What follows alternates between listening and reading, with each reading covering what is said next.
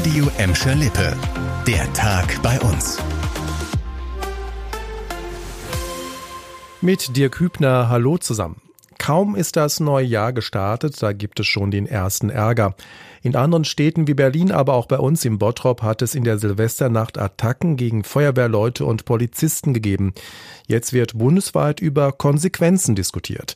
Leon Pollock mit den Details. Einsatzkräfte mit Feuerwerkskörpern beschießen, das sei durch nichts zu entschuldigen, heißt es von der Gewerkschaft der Polizei. Sie fordert deshalb ein grundsätzliches Böllerverbot an Silvester. Es müsse ein Ende haben, dass Pyrotechnik gezielt als Waffe gegen Menschen eingesetzt werde. Die Gewerkschaft der Feuerwehr spricht sich dafür aus, dass die Einsatzfahrzeuge mit Kameras ausgestattet werden. So könne man besser gegen die Täter vorgehen. In Bottrop waren in der Silvesternacht Polizisten bei einem Einsatz mit Böllern und einer Rakete beschossen worden. Ein Krankenwagen der Bottropper Feuerwehr war mit Essensresten beworfen und an der Weiterfahrt gehindert worden. Für die Gelsenkirchener Feuerwehr ging es auch heute mit viel Arbeit weiter. Ein großer Wohnungsbrand heute Morgen auf der Ückendorfer Straße sorgte für einen Großeinsatz. Gegen 7 Uhr gab es den Notruf, dass es im zweiten Stock eines Mehrfamilienhauses brennt.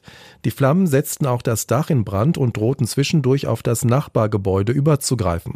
Die Gelsenkirchener Feuerwehr konnte die Flammen aber rechtzeitig löschen. Sechs Bewohner mussten verletzt ins Krankenhaus, darunter auch zwei Kinder und ein Säugling. Aktuell ist das Haus unbewohnbar.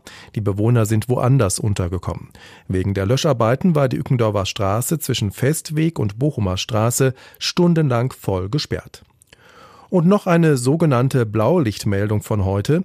Am Gladbecker Problemhochhaus an der Steinstraße 72 hat es heute Morgen einen größeren Polizeieinsatz gegeben. Der Grund war eine Machete. Ein 18-Jähriger war auf die Polizeiwache gekommen und behauptete, ein junger Mann habe ihn mit der Machete angegriffen und verletzt. Die Beamten haben dann mit einem größeren Aufgebot vor Ort einen 22-jährigen Tatverdächtigen ermitteln können. Er soll ohne festen Wohnsitz und bei dem 18-Jährigen zu Besuch gewesen sein. In der Wohnung wurde dann auch die Machete gefunden. Allerdings ist die Polizei laut einer Sprecherin skeptisch, ob sie tatsächlich auch benutzt wurde.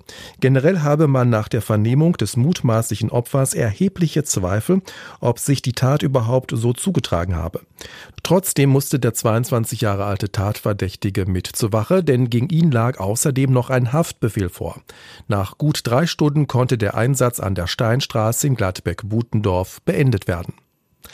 Das war der Tag bei uns im Radio und als Podcast. Aktuelle Nachrichten aus Gladbeck, Bottrop und Gelsenkirchen findet ihr jederzeit auf radio und in unserer App.